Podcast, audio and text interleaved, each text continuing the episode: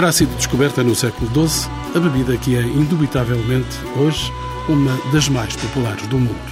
Os descobrimentos no século XV e XVI foram os maiores difusores na Europa deste grão explosivo transformado em pó negro. Para a metrópole portuguesa, o café foi trazido sobretudo do Brasil e da ilha africana de São Tomé. Em finais do século XIX, a arquitetura começou a erguer templos dedicados à sedução do tempo, envolto por essa bebida de brandos aromas, estendido em tertúlias, cantos do amor e mesas de insídias e de revoltas. Do centro da Europa emanava a arte nova, que haveria de prestar todo o seu esplendor a estes lugares de convívio, de confidências e de desabafos muitos. Os encontros com o património já passaram na capital, pelo interior do Café da Brasileira, em cavaqueira amena sobre um passado recheado de histórias políticas, de comportamentos sociais e de diversões artísticas, diurnas e noturnas. Com os mesmos objetivos, subimos à capital do Norte e olhamos em 360 graus esse mundo vasto de odores revestido de surpresas na cidade do Cimbalino.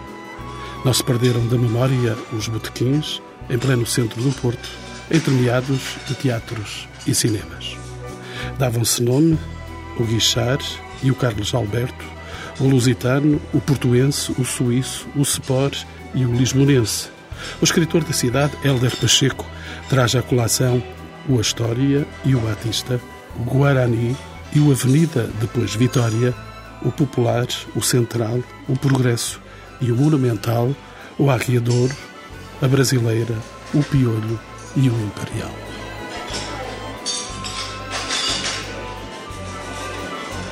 Com maiores holofotes, esteve sempre o Majestic, aberto em 1921 com o nome de Elite. A sua imponente fachada em mármore antecipa a atmosfera de requinte e de luxo que se respira no seu interior. Na inauguração esteve presente o piloto aviador Gago Coutinho nas vésperas da travessia atlântica. Nomes das letras e do saber sentaram-se aqui por todo o século XX. Teixeira de Pascoais, José Régio, António Nobre e Leonardo Coimbra, entre outros. Os presidentes da Segunda República também deixaram aqui sinais de passagem por entre milhares de turistas que aqui se fazem fotografar. Cativam a observação de quem entra a planta retangular e a decoração fim de século, a simetria curvilínea das molduras em madeira, os grandes espelhos já tocados pela idade, candeeiros em metal trabalhado, esculturas em estuque entre figuras desnudas e florões, os bancos em couro gravado e as mesas robustas e acolhedoras, um balcão e um piano de cauda em fundo.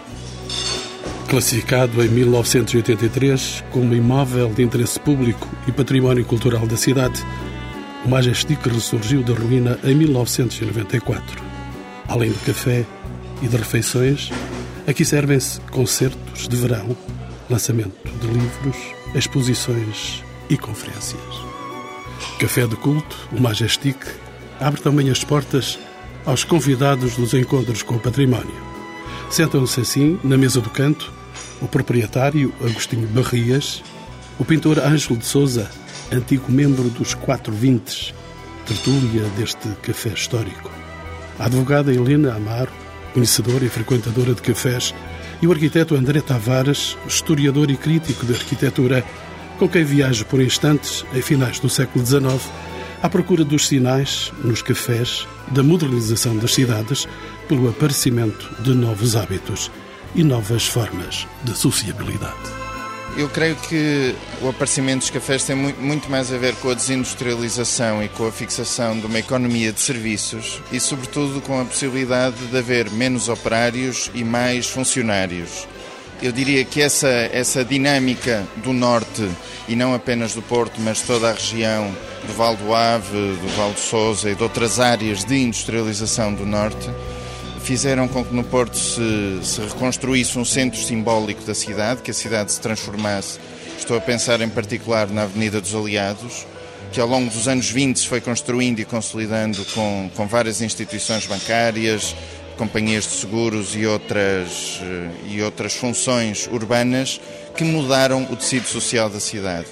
E com essa mudança, sobretudo ao longo dos anos 20, eh, apareceram espaços de sociabilização para quem tem tempo e dinheiro para sociabilizar. Eram lugares de acolhimento. Eram lugares de acolhimento, sem dúvida lugares para se ver e para ser visto, não é? Também este jogo espacial formidável que os cafés tinham e, e foram deixando de ter dos espelhos, não é? De se ver sem ser visto e, e de se mostrar. E foram-se criando também novas formas de arquitetura em função dessas novas formas de estar e de usar os espaços urbanos e, da, e, os, e as várias funções da cidade. Começam a aparecer aí alguns cafés com nome. Vão, nomes que já desapareceram na maior parte dos casos. Eh, estou a pensar eh, no Café Suíço, no Café Sport eh, e noutros que eu não, eu não cheguei a conhecer. Devido à sua juventude? Devido à minha juventude. ainda frequentei alguns, mais com a minha irmã, que, que me trazia como justificação para ir passear mas estou a pensar no, em particular no Café Imperial, que ainda tinha muito essa, essa dimensão e essa dinâmica também aqui no Majestic há uns anos. O que foi acontecendo nos últimos anos, eh, sobretudo à medida que eu fui crescendo e me fui tornando independente da, da minha irmã, é que o, o, tecido social da cidade e o tecido urbano da, da cidade também foi mudando. Esta economia de serviços também se deslocalizou e o centro da cidade se desertificou não só de habitação, mas também de funções. E sente-se um crescimento muito grande da funcional, económico em redor da cidade, do centro simbólico da cidade, e os cafés perderam a função que tinham nesse momento. E agora, em vez de cafés, tomamos descafeinados. Não é? E hoje? Hoje o que é que se passa neste café Majestic? Agostinho Barrias é, é o proprietário deste café, deste majestático café. Bom, o que se passa hoje é um pouco diferente de antigamente, mas não muito. Portanto, o café foi restaurado na traça original há 15 anos atrás. Hoje, eh, com um serviço também de, de restaurante, eh, é um misto, mas é diferente porque antigamente os cafés era mesmo só cafés e seus derivados, sanduíches pregos no prato prego e não restaurantes. Com o tempo moderno que estamos e com a globalização, os restaurantes passaram a servir café, as, as confeitarias passaram a servir café, era só salão de chá, os cafés eram cafés, as pessoas iam jantar ou almoçar no restaurante, vinham tomar café e fazer umas duas horas de tertúlia enquanto tomavam café. Os cafés seguiram algum processo de travesti, se me permite a expressão? Eu acho que não, quer dizer, eu acho que não. Eu acho que os cafés aqui, na, na época, e já falou aqui agora mesmo o arquiteto, era o divertimento, era o passatempo, era a substituição do que há hoje televisão, do que há hoje outros hábitos ou discotecas. Portanto, havia o, o cinema, o teatro, que é mais velho que o cinema, e cafés. Eram os lugares, uh, Helena Amaro é advogada e uh, é conhecedora de cafés. Os cafés transformaram-se, ou eram, os lugares da tertúlia, os lugares da grande conversa? Eu não posso dizer que o facto de ser advogado e ser frequentador de cafés seja contraditório. É curioso porque a sensação que nós temos é que os cafés são sempre associados, especialmente aos espaços de discussão, mas também aos espaços de criatividade. É nos cafés que nós vemos, como está aqui o Anjo de Sousa à minha esquerda, na rádio não se vê, mas eu posso falar, que está a desenhar enquanto eu falo e estamos sentados à mesa de um café. E aquilo que há de mais curioso nos cafés é ver pessoas de profissões diferentes a estarem precisamente a trocarem impressões sobre aquilo que cada uma delas faz é habitual as pessoas uh, meterem conversa no café, sem que isso tenha necessariamente a ver com, com qualquer lado sedutor da ideia do café. Se calhar isso é uma das coisas que se tem vindo a perder nos últimos tempos e que eu noto a diferença. Antes ia-se ao café tomar um café e todas as pessoas metiam conversa umas com as outras, fosse para pedirem um jornal emprestado, fosse para pedirem um cigarro, fosse para pedirem um lume, e as pessoas metiam conversa e iam falando sobre os resultados de futebol, sobre o estado do tempo, sobre a política e apesar de, da minha juventude, tenho noção que isso é uma coisa que se começa a perder. Os cafés continuam a ser um espaço de discussão, mas, e discordando aqui de, do, do, meu colega de mesa, do Sr. Agostinho, há aqui uma coisa que eu acho que é importante. É que hum, os cafés hoje passaram a servir refeições da mesma maneira que se passou a tomar também café nos restaurantes e nas pastelarias. Mas tínhamos presente uma coisa: alguns projetos novos, isto sem saudosismos, evidentemente, eu não posso ter saudades dos, dos cafés que não conhecia aqui no Porto. Uh, eu estou a ver no Porto desde 99, portanto há cafés que já estavam fechados quando eu cá cheguei. O Café Imperial lá embaixo nos Aliados já era um McDonald's quando eu cá cheguei. Uh, portanto, eu não tenho memória dos cafés mais antigos. Mas tem memória, por exemplo, memória... do Progresso, da Brasileira. Exatamente, mas tenho memória dos cafés já depois das intervenções. E mesmo os cafés mais antigos que foram remodelados, uns ficaram com este ar eh, charmoso, como tem o Majestic e como tem o Guarani, Outros descaracterizaram-se, como aconteceu com a brasileira, que passou a ser um franchising do Café de Roma.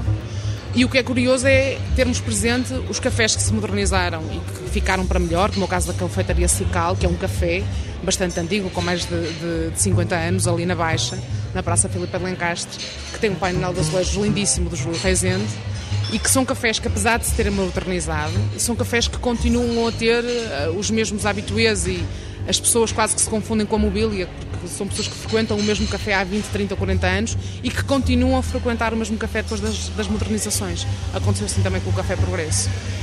O que eu acho curioso é que o facto destes cafés, alguns deles, servirem hoje refeições, é aquilo que permite continuarem a servir café. Porque se calhar é precisamente esses cafés que nas horas do almoço, se calhar infelizmente sentimos aquele cheiro a comida e o barulho da restauração, são aqueles cafés que durante o dia continuam a ter eh, uma grande oferta e, e que mesmo à noite às vezes têm oferta cultural que é uma coisa que não acontece nos outros cafés que só servem cafés. E são esses cafés, precisamente, que hoje continuam a ter jornais para as pessoas lerem, que têm, como acontecia com a Galeria de Paris quando abriu, ia-se lá almoçar, mas também era um café que estava aberto toda a tarde. E lia-se o jornal e ouvia-se um rapaz a tocar piano. E isto num projeto que abre de raiz eh, é uma coisa de louvar. Há outros cafés que têm aberto noutras zonas da cidade e é curioso que, que falava há bocado o arquiteto André Tavares que os cafés abriram quando passou a haver dinheiro para o ócio. Eu não creio que seja só isso, porque o café sempre esteve associado, pelo menos da ideia que eu guardo disso, é que uma pessoa toma o café para aumentar a jornada de trabalho. E também toma um café para aumentar a jornada de trabalho em termos intelectuais, quando tem um trabalho para acabar e quando tem uma direta para fazer e sempre se associaram os cafés, nesse, nessa parte da divulgação cultural e da comunicação, os cafés sempre andaram associados ao álcool e ao jogo, é certo, não é? Os cafés do Porto ainda têm hoje uma coisa que eu não encontro, por exemplo, em Lisboa, que é salões de bilhar. O café uh, Ceuta, na rua de Ceuta, ainda tem salões de bilhar, o Estrela ainda tinha uma sala de bilhar e, portanto, uh, haver um, uma certa ideia de jogo e uma certa ideia de fumo e de convívio e de competição nos cafés, como também acontece, por exemplo, no Avis, que ainda tem salão de bilhar, é uma coisa que não se perdeu no Porto. E, portanto, tiraram o álcool dos cafés, praticamente hoje não se vê ninguém beber à tarde, a não ser umas imperiais. Os, os cafés hoje já não são o, o, ponto do consumo do álcool, já não são o ponto do fumo, e, portanto, há uma fauna, há uma, há uma série de habituês dos cafés que deixaram de ir ao café porque não podem fumar lá dentro. E terem que fumar cá fora já não é para a idade deles e dizem: não, não poder fumar, não vou. Não é? se calhar aqui o, o pintor Ângelo Souza está-se a rir. O pintor Ângelo Souza está-se a rir e ele já começou a pintar. Eu só lhe pedia, e já no início desta nossa conversa, que me pintasse essa sua memória que tem de tertúlias, que tem de memórias políticas, que tem de memórias culturais, afetivas destes lugares. Eh, eu vim para, para o Porto com 17 anos, já cá tinha estado várias vezes em miúdo, mas independente com 17 anos. Vim de Moçambique onde não havia cafés, havia umas pastelarias. E, e, começavam a abrir os primeiros cafés para os licenciados que já começavam a aparecer se reunirem ali. Portanto, ainda não havia cafés. Cheguei aqui e, através de elementos da família mais velhos comecei a frequentar cafés, nomeadamente ali o Paládio, que era uma coisa enorme, enorme, enorme, enorme. Quando fui para as Belas Artes, frequentei vários Geralmente à noite era o mais gestivo, sempre. Durante o dia frequentámos outros cafés e pastelarias ali pelas vizinhanças das Belas Artes, mas à noite era sempre aqui, daquele lado, à direita ao fundo, quem entra, ocupando aquela área toda, que na altura era um pouco mais larga. Eu lembro de uma circunstância muito desagradável. Eu vim da África, eu não passava frio, em geral, e, e lembro que as casas cá talvez casas de gente muito rica que eu não conheci, não sei, mas eram geladas. E apesar de tudo, os cafés à noite eram umas coisas relativamente quentinhas que duravam, podiam durar pelo menos até às duas da manhã e que em muitos casos aqui no Majestic até durou às, até às 5 da manhã, embora já com a porta fechada, mas continuava, até por razões que terão que ver com, outra, com outras atividades. De maneira que era um sítio onde eu não estava sozinho e gelado, porque não havia aquecedores. Havia os aquecedores que eram umas parabólicos, que eram de 100 watts ou 200 watts, que aqueciam a meio metro de distância por reflexão, por convecção. E a pessoa aquecia ali os joelhinhos ou aquecia os tornozelos e tal. E havia umas botijas, umas coisas. E havia também quem bebesse bebidas rijas para, para ter calor na cama ou para se esquecer. Portanto, o café tinha isso.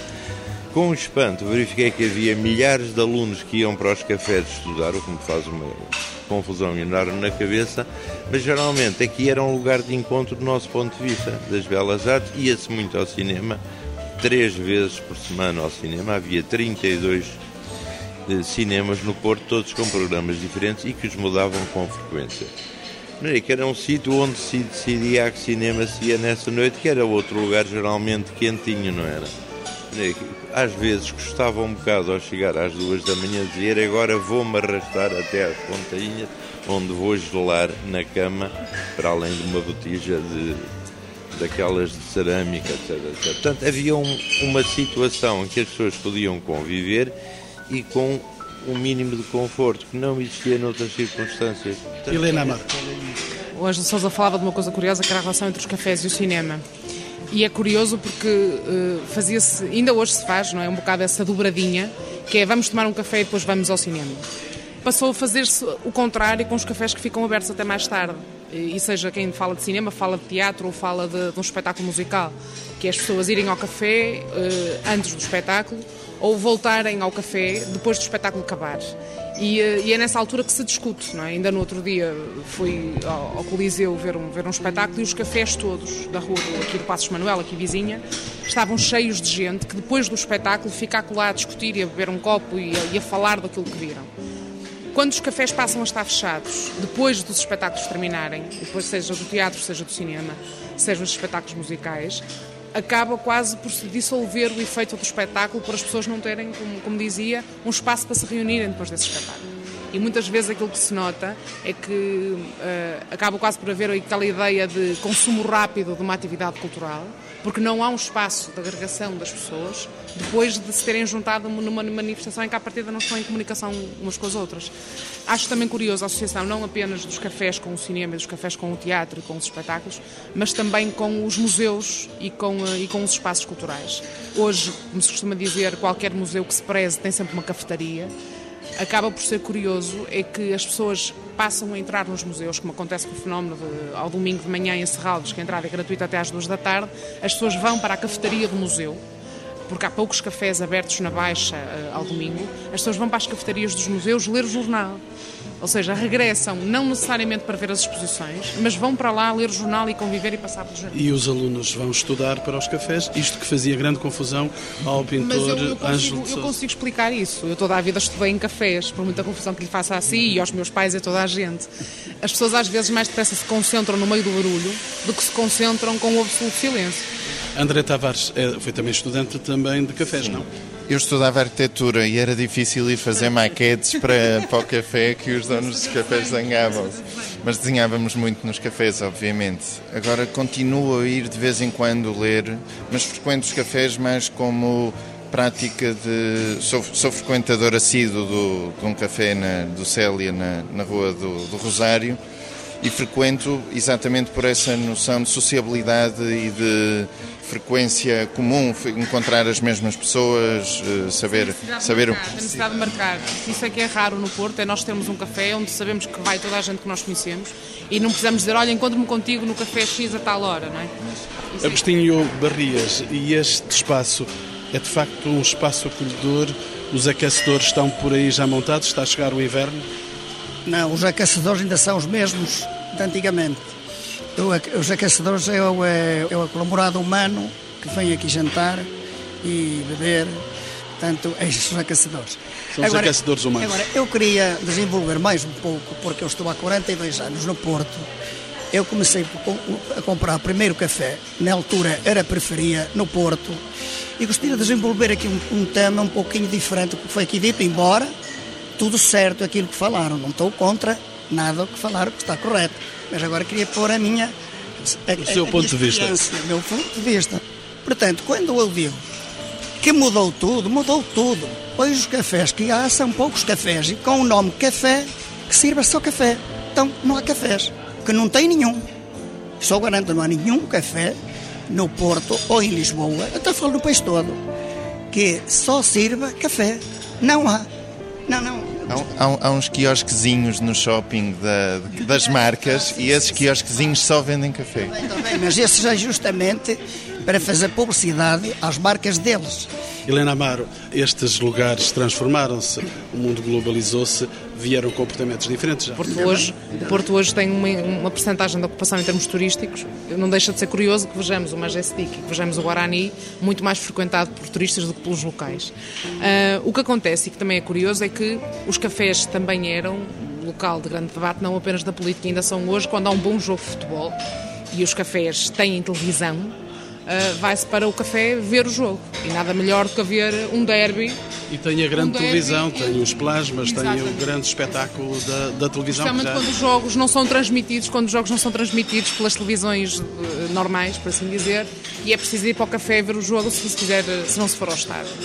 Mas o café também é um ponto de, de, renovação e acaba por ser, mesmo que travestido também com serviço de refeições e mesmo que travestido de bar depois da, da hora normal, os cafés estão a ser no Porto e foram no Porto, e eu apreciei isso de, de perto, motor da renovação urbana. E se calhar foram mais motor da renovação urbana do que algumas iniciativas da Sociedade de Reabilitação Urbana ou própria, da, da, própria Câmara do Porto. Em que eu assisti à abertura do café do Galeria de Paris, na Rua Galeria de Paris, que não era um espaço com tradição de café, era um armazém de tecidos, que foi convertido num café, que está aberto desde as 8 da manhã até às 2 da manhã, que ao longo do dia vai servindo cafés, refeições, jantares e que, curiosamente, a partir do momento em que abriu a Galeria de Paris, que não era um espaço de café, portanto, não estamos a falar de um espaço que já existisse, que fosse renovado, é um espaço que nasce de raiz, abriram os outros por efeito dominó. Porque depois, quando a Galeria de Paris começou a ficar cheio, começaram a abrir os outros cafés que aproveitaram dessa procura. Esta nossa conversa será imparável, uh, sobretudo com a animação que, que, paira já sobre esta mesa aqui do canto do Café Majestic. Mas eu volto à conversa inicial e original com o arquiteto André Tavares. Os cafés uh, que estão projetados em Portugal, que existem em Portugal, inspiraram-se em modelos estrangeiros, vieram de fora ou foram criação nacional? Foram simultaneamente criação nacional inspirada por modelos exteriores. Aliás, o, o café é um bom exemplo dos, dos circuitos internacionais económicos e criativos. É? O café não é plantado aqui na, nos terrenos agrícolas da região norte. É, o, inicialmente vinha das, do, de São Paulo e de outras zonas cafeeiras e havia um, uma dinâmica industrial e económica que fazia circular essa, essa, o próprio café, assim como circulavam os modelos arquitetónicos e os modelos culturais e, os, e o tabaco e outras. Portanto, eu creio que essa ideia do nacionalismo da criação é, é, pouco apropriada a esses momentos, embora fosse precisamente nesses momentos que se discutiam os modelos nacionais. O João Queiroz, que projetou o Majestic, seria um bom exemplo de casa portuguesa. E o projeto é? em 1921. Diria ele, eu faço-lhe a sua casa portuguesa, mas você vai bem servido aqui com o moderno ou vai bem servido com o Art Deco, diga lá qual é o modelo que você quer, que é bom exemplo dessa internacionalização que o café tem. E há aqui outro modelo, há aqui outra ideia extraordinariamente bonita, que há pouco falávamos da energia não é? e, do, e do tempo, que o café é um grande estimulador das vanguardas, não é? os, os artistas modernos tomavam café e viviam com essa energia eh, que o café transmitia e, esse, esse modelo da industrialização da máquina e desta circulação internacional das práticas tem o café como instrumento energético para além do, do álcool e de outras e de outros Ângelo de Souza, Ângelo de Souza, uh, estes lugares foram e estou a falar com um pintor, foram um lugar da integração da arte também. A arte permanece por dentro dos cafés, há alguns cafés que são expressão da arte. Cá no Porto, normalmente o que se encontrava como decoração, excetuando esta típica de uma época até bastante anterior ao momento em que foi projetada, isto é 30 em 30 anos de atraso em relação ao Art Nouveau, não é para ofender ninguém, quase toda era executada por professores da, Escola de Artes Decorativas Soares Reis, tinham assim umas mulheres com uma posição ancada e uns pés, quer dizer, havia umas pregas nas roupas, e tinha umas coisas à cabeça, quer dizer, era o tipo do clichê por cima do clichê, por cima do clichê. Assim, mais diferente, só me lembro da decoração ali do Palácio Atlântico de cerâmica do, do Crubim Lapa, por exemplo, mas isso não era um café, e havia aquele café, creio que era um café, que foi decorado pelo Capel Salazar, Há essa que, que foi lembrada há bocado ali do, do Rezende e do António Quadros, mas geralmente as decorações eram muito, muito, muito, muito, muito comezinhas. E era sempre alguém da Soares Reis já sabia, ai aquilo é do Figueiredo, ai aquilo é do não sei quê. Não havia assim muita originalidade, nem muita preocupação, nem muita aventura nas decorações dos cafés. De qualquer modo, houve uh, mudança, desapareceram na cidade cafés, criaram outras funções, elas estão aí à vista, Agostinho Barrias. Estão, estão aí à vista. Eu estou sempre quase a bater na mesma tecla, quer dizer, os cafés que existem, muitos deles que têm nome de cafés, são os pequenos bares e dão comida. Muito, e para se viver tem que dar essa comida, senão não, não é possível. E para voltar a falar um bocadinho só sobre porque é que os cafés transformaram, já que se disse tudo, mas foi precisamente porque a, a globalização da concorrência assim obrigou. Porque café, café verdadeiramente café, era quando eu cheguei aqui em 67 ao Porto. Saía que era verdadeiramente café. A gente dizia quantos cafés vendes por dia? Eh, 3 mil, 4 mil, 5 mil. O Paládio vendia 5 mil cafés por dia. O Guarani vendia 3.500. Aqui vendia 2.800, que é mais pequeno um pouco. E, e, por aí fora. Agora, há bocadinho me deu aqui uma ideia de que há, há uma pequena crítica, mas para mim me consola. Eh, ela não é novidade, é a pequena crítica que eu ouvi. Que é o seguinte: se o Majestic e o Guarani hoje tem mais estrangeiros, é a culpa é minha? Agora faço-lhe a pergunta, é? Não é minha. Talvez isso tenha mais a ver com a questão do poder de compra dos estrangeiros comparado com o poder de compra dos então, portugueses, então, eu, eu... porque os preços que se praticam nos, nestes cafés que são tão bonitos, como o caso Majestic do Guarani, são preços que geralmente são mais depressa aceitáveis pelos estrangeiros com poder de compra maior do que pelos próprios portugueses. Mas Esta isso, é a opinião não, de Helena Amaro. Mas isso só para justamente aquilo que eu dirijo nestes dois cafés, eu tenho mais, tenho muito mais. Helena Amaro. Não ponho em causa que seja o Majestic seja majestoso, mas se calhar tendo em conta um, Olha, um, uma visão, uma visão mais, mais democrática dos espaços, tínhamos também em conta, e neste momento para pacificar a conversa entrou uma pomba no café. uh, Não, tínhamos, paz, tinha, paz. Tínhamos presente também uma coisa, o Café Progresso que vende o café, vende, é o único café do Porto que vende café de saco. Não, não é. Isso é o, no centro. Quatro. Eu tenho quatro. Eu só... Então toma, olha. Eu quero... Oh, Sim, mas deixa-me terminar a minha frase, por não favor.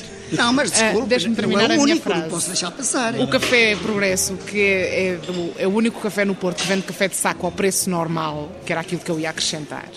Tem também iniciativas culturais. Tem jazz à sexta-feira, à quinta-feira, tem leituras de poesia encenadas pelo mesmo grupo que faz as quintas de leitura no Teatro do Campo Alegre e é um, um espaço que se abre a todo tipo de iniciativas e que, no entanto, eh, não pratica os preços que pratica o Majestic. É evidente que trabalha para um público diferente, se calhar os turistas que nós vemos no, no Café Progresso não são os turistas que vêm ao Majestic, mas são os turistas, não os turistas, mas os estrangeiros, a comunidade estrangeira que vive em Portugal. Ângelo de Souza, deixe-me perguntar-lhe qual é é a importância da manutenção dos cafés históricos como locais de referência cultural. Estamos, evidentemente, já o dissemos, estamos num mundo globalizado. Eu pessoalmente não sou assim propriamente o que chamam saudosista. Embora há bocado, quando fui fumar um cigarro lá fora, antes de começar, estive a ver ali a, a janela de um, não era um apartamento, de um espaço onde eu vivia há alguns anos aqui em cima, neste prédio em frente. Pessoalmente, prefiro, apesar de tudo, este espaço que, de uma maneira ou de outra, já se foi aperfeiçoando e não era imperfeita à partida, do que uma dessas encenações um bocado sintéticas que normalmente se faz e que supõe que são acolhedoras, motivadoras, atraentes, etc, etc. Eh, sinto melhor aqui. Quanto ao, ao, caso do preço, eu compreendo o que é que diz o proprietário, o ser Agostinho Barrias. Agostinho Barrias, Barrias, porque se o café for muito barato, imagine perfeitamente que se vai transformar numa espécie de asilo de congelados, que era o que acontecia quando havia muitos cafés no Porto e as pessoas, para fugir ao congelamento, vinham para o café e bebiam o café das duas às sete da tarde.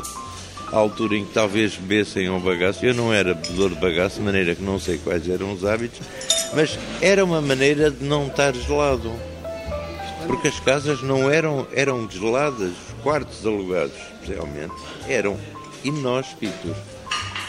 Arquiteto André Tavares, o que é que as pessoas de facto procuram? O que é que elas procuram hoje no café histórico? Provavelmente não procuram nada, procuram, como diziam os turistas, eh, essa, essa imagem de uma coisa que eventualmente não têm em casa ou, e a imagem que, se, que constroem, como diz, a partir das revistas, que constroem do que eventualmente será a cidade do Porto. Mesmo procuram, procuram uma identidade cultural? Procuram o que já conhecem. É? Vêm na revista americana uma fotografia do Majestic e vêm procurar a, a realidade da fotografia que conhecem. À porta do Majestic, é um bocado aquela ideia, been there, done that, Portanto, eu fui ao Porto e fui ao Majestic, um bocado comer a Roma e não ver o Papa, não é? Eu creio que as pessoas continuam a procurar cafés e continuam a haver uma, uma atividade e, e uma atividade social em torno do café, provavelmente não em torno do café enquanto bebida, mas em torno dos espaços de sociabilização cultura. O tal binómio cinema-café passou a ser binómio jantar-cinema no shopping, por exemplo. Shoppings têm uma dinâmica confortável, ar-condicionado, etc., coisa que os centros das cidades já não têm.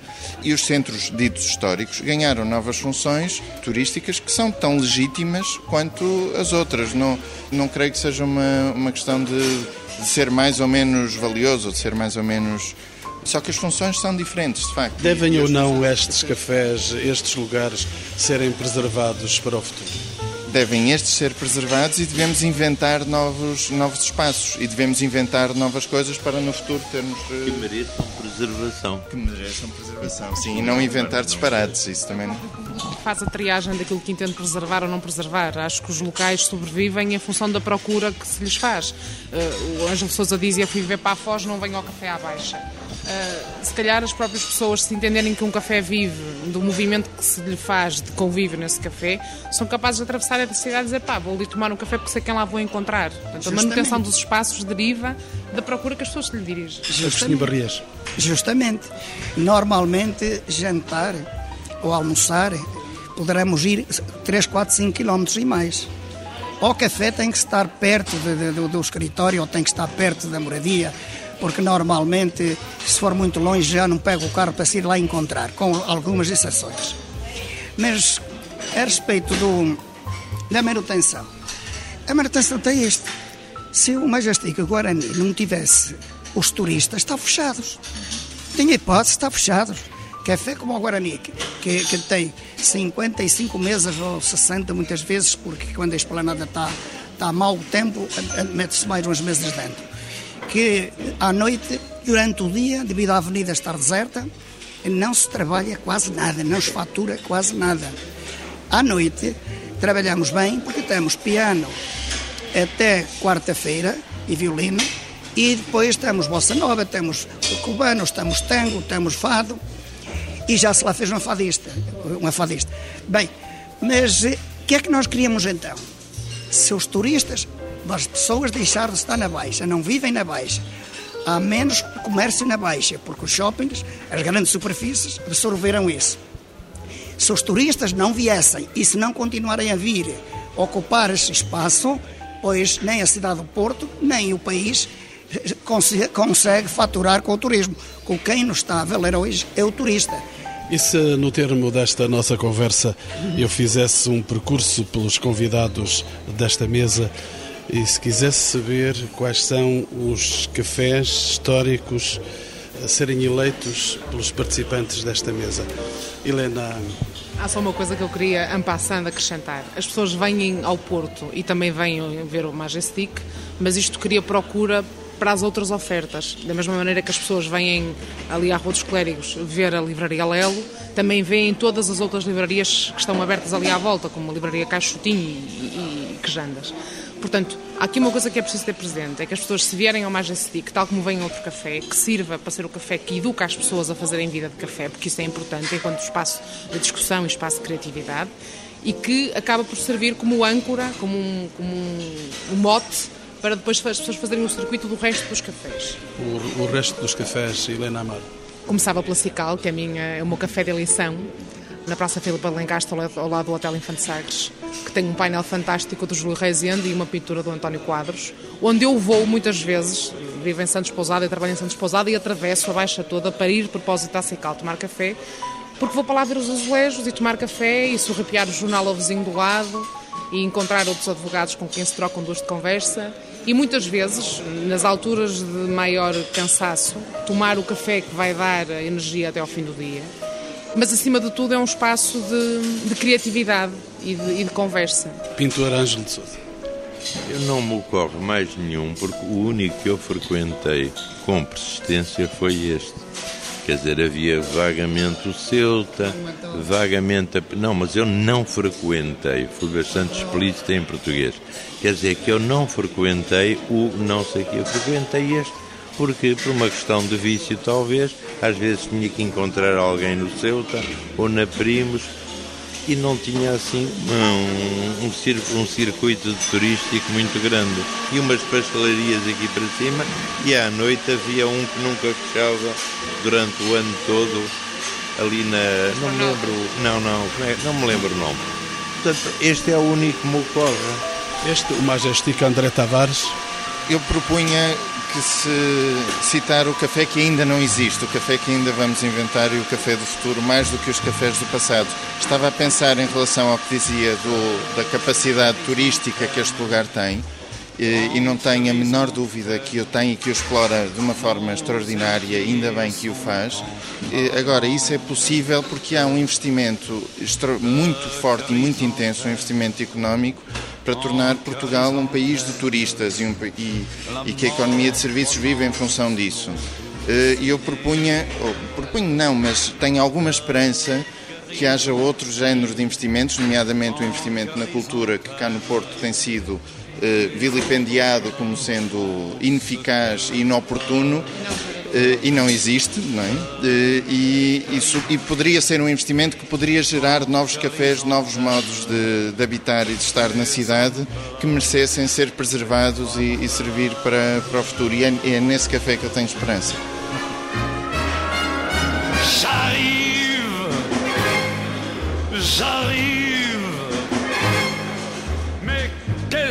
J'aurais bien aimé encore une fois traîner mes os jusqu'au soleil, jusqu'à l'été, jusqu'au printemps,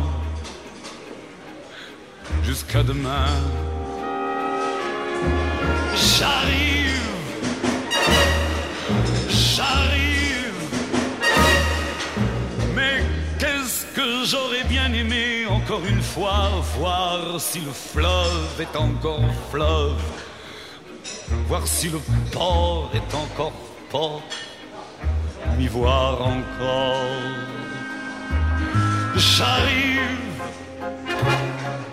j'arrive, mais pourquoi moi, pourquoi maintenant, pourquoi déjà, et où aller, j'arrive, bien sûr j'arrive. Mais j'ai jamais rien fait d'autre qu'arriver.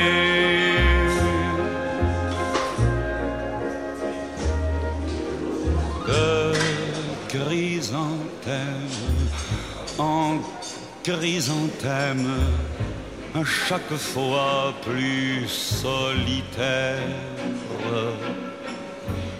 de chrysanthème en chrysanthème, à chaque fois surnuméraire.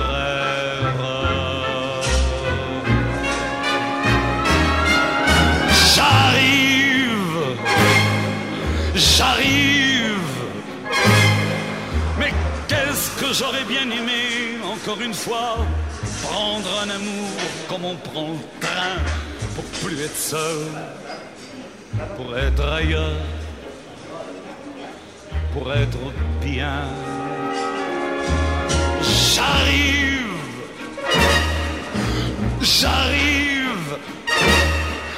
Mais qu'est-ce que j'aurais bien aimé encore une fois remplir d'étoiles un corps qui tremble et tomber mort, brûlé d'amour, le cœur en cendres. J'arrive, j'arrive, c'est même pas toi qui en avant, c'est déjà moi qui suis en retard. J'arrive, bien sûr j'arrive, mais je jamais rien fait d'autre.